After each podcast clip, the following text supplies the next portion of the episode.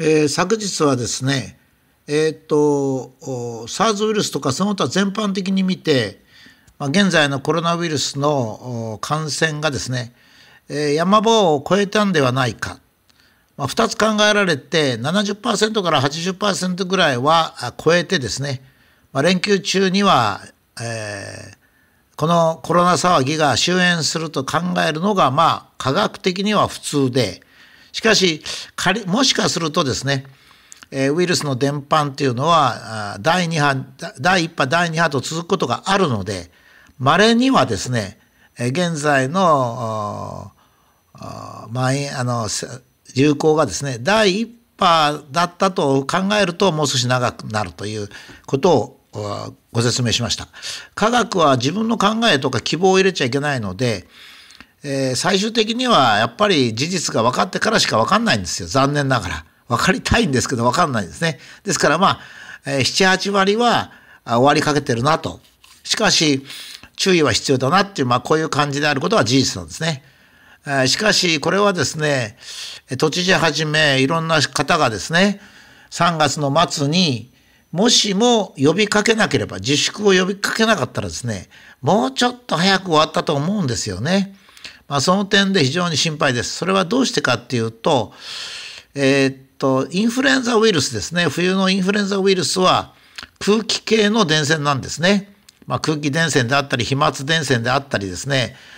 えー、それからなんとか、えー、言ってましたけど、まあ、いろんなこう、あものが直接人と人との間で、えー、伝播すると。まあ、したがって、えー、3密、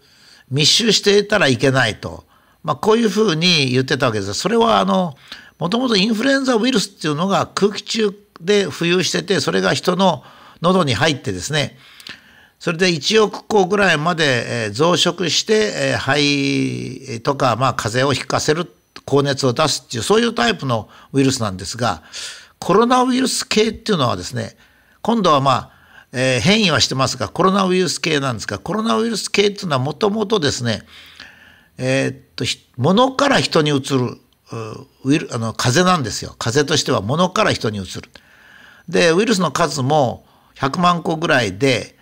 えー、インフルエンザウイルスよりか相当少ないんですねですからまあ検出が難しいとか検査が難しいという特徴を持ってるわけですね。で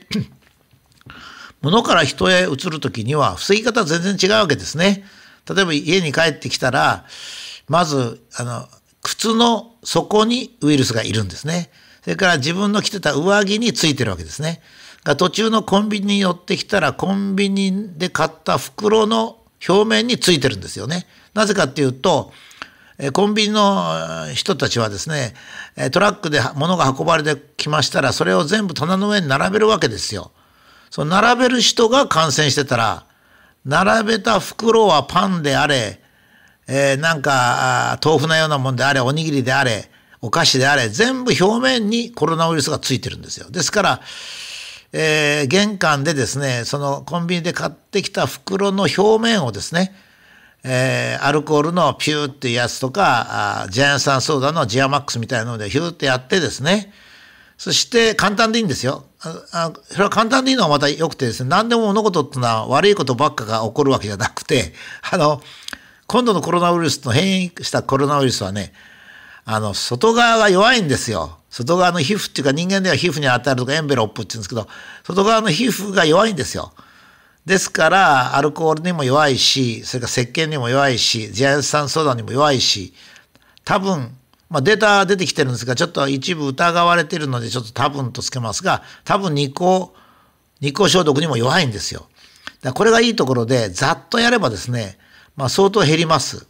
一番今危険なのがやっぱりスーパーとかコンビニエンスストア、そういうとこから買ってきたものの表面でしょうね。だって必ず感染している人はいるわけですから、感染した人が触れば全部伝わるわけですね。これを間違ったので、あの、院内感染者とか医療関係者のあの感染がすごい多いんですよ。なんか今日800何十名っつってましたもんね。すごい数ですよ。それからアメリカのニューヨークでもこれにあの苦労したんですね。医者医療関医療の崩壊っていうのは自粛したからなんですよ。まあね。だけど、私はね、こういうことは慣れてるんです。あの、科学っていうのはですね、人間よりか自然界の方が難しいんですよ。ですから人間が考えたことの間違いはいくらでもあるんです。ですからまあ、政治的にはね、多分これ、えー、東京の感染者が減ってきたらですね、都知事なんかは威張ってですね、ほら、自粛したからだ、私の功績だなんて言うでしょうけど、実はこれ逆なんですよね。都知事が自粛しないでですね、自粛させないで、えー、むしろ、えー、トイレに気をつけなさいと。それから買い物したら買い物の表面は、あ消毒した方がいいよと。外から来たら靴とかそういうところについてるから気をつけなさいと言ったらですね、僕はえー、500名、600名と増えていった感染はなかったと思うんですよ。まあこれは難しくてね、政治の問題と科学の問題違いますので、政治的にはごまかして終わるでしょうね。だけど私はこれは科学的には間違ったと思います。えー、それで、あの、ニューヨークがいい例ですよ。要するに気がついたわけですね。消毒だってこと気がついたわけですよ。これは消毒で片付くんだと。それでえー、少なくともニューヨークの病院はもう院内感染がぐっと減ったんですからね。ですからまあ当然対策を取れば減るわけで、今度みたいに自粛したら増えると。自粛したら増えたやつにものすごく理屈をつけるっていうのはやっぱり僕は科学ではないと思います。それからですね、やっぱり感染を指導した学者がですね、比較的学力が低いですね、悪いけど。例えば、えー、安倍さんがですね、8割の接触を減らすと。そしたら8割減らさなきゃいけないと思ってるけど、もしも人と人との感染ならばですね、8割じゃなくて、えっ、と、人は5割減れば8割減るんですよね。えー、午後25、25%になりますから、まあ、5割の人が出勤をやめれば、それでもう終わりなんですよ。だから、実は人と人じゃなかったってことなんですね。人と物だとですね、これはまあ、物の方は通常は、まあ、動かないっていうか難しいんですけど、まあ、動かないので、7割、8割は、えー、あの、自粛しなきゃいけないんですけどね、それよりか物の表面を、消毒するってことですね。え典型的な例は、入足というブログ、放送局が新しくできまして、そこに今日配信というか送ったんですけれども、例えばあのインフルエンザはですね、まあ、有名な例っていうかこういうだったからっつって医者の仲間で共有するような情報なんですがある時に飛行機が故障しましてね3時間ほど機内のこうなんていうんですかね、えー、空気の循環が止まったとそれはまあもちろんはあの飛べませんから地上で3時間、えー、止まってたと。じゃその中にいたあの乗客の中で1人ですねインフルエンザの患者がいたんですよ。で、3時間経って、その人たちが、えー、飛行機降りました。まあ、しょうがないから。故障してますから。そしたら37人の人がインフルエンザにかかってたわけですね。つまりインフルエンザっていうのは、空気を媒介して移りますので、くあのなんかコロナでも言ってましたよ。空気を入れ替えること。なんか新幹線なんか乗りますと、この車両は空気乗り、うん、うん、入れ替えてますなんて。あれ、あれはですね、インフルエンザの時なんですよ。ですから、インフルエンザが流行るとカラオケで流行るんですね。インフルエンザが。当然。えー、ところがですね、それからスポーツジムが行けないとかいうのは、あれはもうスポーツジムの人はもう損害賠償ですよ。ところがですね、えー、っと、コロナウイルスの典型的な例としては、SARS ですね。変異した SARS が台湾で流行った時に、台湾のホテルでバーッと流行ったんですけども、そこではどういうことになったかっていうと、あの、部屋をメイクする人ですね、掃除する人がですね、えー、まあ部屋を拭きますわね。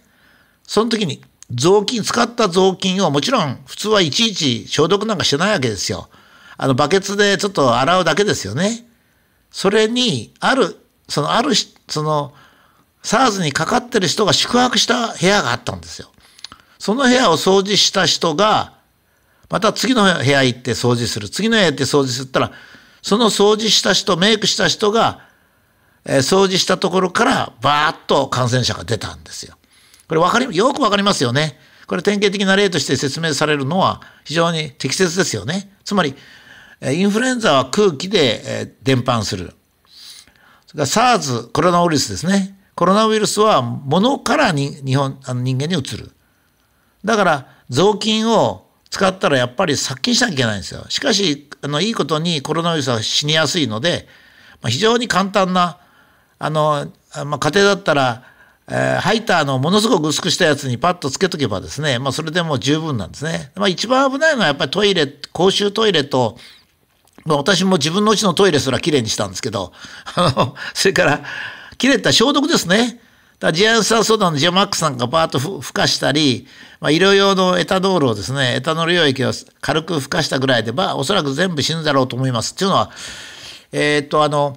私があのどのくらい菌が生き残ってるのかと見ますとね、物の表面にはですね、環境のいい時、まあ、温度が低くて、まあ、10度ぐらいと、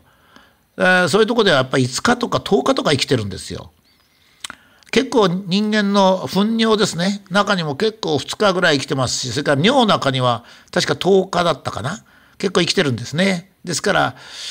えー、っと、ウイルスっていうのはあの乾燥したとこではダメなんですけども、50%から80%が一番弱いんですね。それから人間の肺の中っていうのは100%ですから、まだ100%になると乾燥しなくていいんですね。ですからまあ、うんと、これから暖かくなりますので、20度を超えて22度ぐらい以上になり、相対湿度が50%以上ぐらいになって、日光が強くなるとですね、まあ、弱まってくると、まあ、いうことになるわけですね。まあ、いずれにしても、今度こそですね、僕はみんながですね、物の表面、これ難しいですよ。物のノブとかね、エレベーターのボタンとかもちろんそうですが、そんなもんよりかですね、えー、靴なんかもそうですから、えー、非常に難しいですよね。それから自分の上着、そういったもんですね。そういったものに十分気をつけて、家の中に、えー、コロナウイルスを持ち込まないと